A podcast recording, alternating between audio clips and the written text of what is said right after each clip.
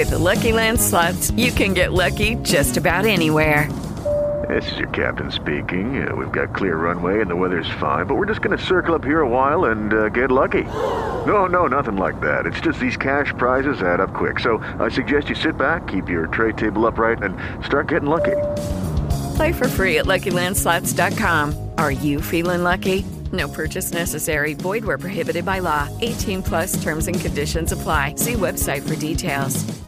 With Lucky Land slots, you can get lucky just about anywhere. Dearly beloved, we are gathered here today to. Has anyone seen the bride and groom?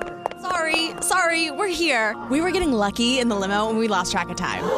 No, Lucky Land Casino, with cash prizes that add up quicker than a guest registry. In that case, I pronounce you lucky. Play for free at LuckyLandSlots.com. Daily bonuses are waiting. No purchase necessary. Void where prohibited by law. 18 plus. Terms and conditions apply. See website for details. Podcast 2015.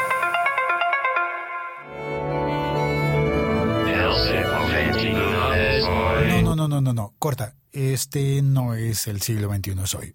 Esto es otro podcast. Por hoy. Este episodio es un poquito diferente a lo que están acostumbrados, porque es el episodio especial del intercambio podcastero.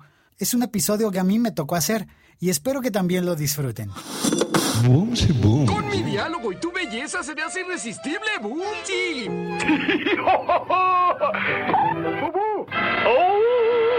Boomty. Bienvenidos. Y grabando nuevamente para ustedes esto que es el show de Boomsy Fake. Hoy vamos a hablar del derecho de ejercer el voto por cualquier persona mayor de edad, incluyendo a las mujeres, que es un derecho que ha causado luchas alrededor del mundo para grupos marginados por pertenecer, por ejemplo, a un grupo indígena o, por ejemplo, por su género. Ándale, por ser mujer. es un reconocimiento completo de igualdad y ciudadanía. Ejerce un efecto directo sobre quién gobernará para todos. Por lo tanto, pues ha sido restringido por los grupos y el género en el poder. El 17 de octubre de 1953 apareció en el Diario Oficial de la Federación Mexicana un decreto en el que se anunciaba que las mujeres tendrían derecho a votar y ser votadas. ¿A poco no? Bueno, ser votadas eh, para que las elijan, ¿no? O sea, para puestos de elección popular. Este decreto fue el producto de una larga lucha. En México, los primeros antecedentes exitosos del voto datan de 1923 en Yucatán, donde eligieron a tres mujeres como diputadas del Congreso Estatal. Elvia Carrillo Puerto, Raquel Zib y Beatriz Peniche de Ponce. O sea, estaba casada con Ponce. Además, Rosa Torre también fue electa para regidora en el ayuntamiento de Mérida. Sin embargo, cuando el gobernador Felipe Carrillo Puerto, que era familiar de Elvia, murió asesinado en 1924, las cuatro mujeres tuvieron, pues, órale, que dejar sus puestos. Ya en 1947, durante la presidencia de Miguel Alemán, que era mexicano pero se llamaba Alemán, se publicó en el diario oficial una reforma a la Constitución que concedía a las mujeres, ándale, el derecho de votar, pero solo en las elecciones municipales.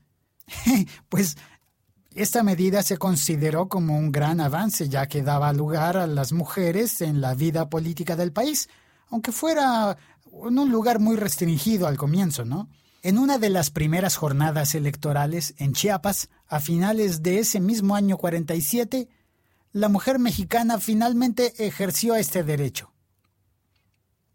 Desde 1954, la mujer obtuvo derecho a votar en todas las elecciones, y el 3 de julio del 55 fue la primera vez que la mujer mexicana emitió su voto en unas elecciones federales.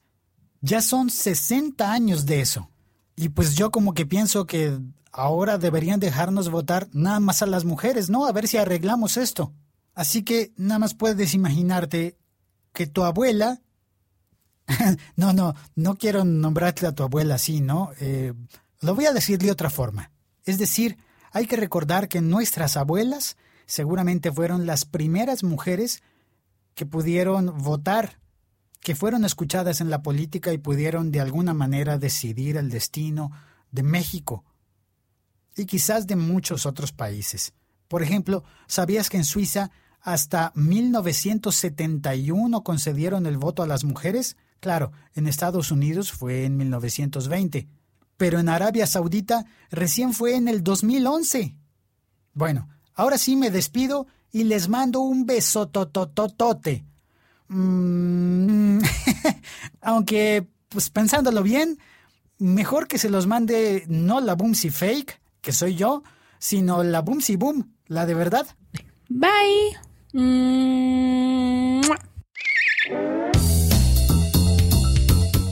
Ah, ah, y pues si hacen elecciones de cuál fue el mejor episodio del intercambio podcastero, pues voten por una mujer, ¿no? Voten por mí, por Boomsy Fake. Este fue otro maravilloso episodio de Boomsy Boom. ¡Qué buen truco usaste, Bubu! ¡Boomsy! ¡Adiós, Bubu! Recuerda que puedes ponerte en contacto con ella en Twitter en arroba Boomsy Boom Dile al guardabosque que me mande mi correspondencia al zoológico de Tailandia. o en su correo electrónico besos arroba boomsyboom.com.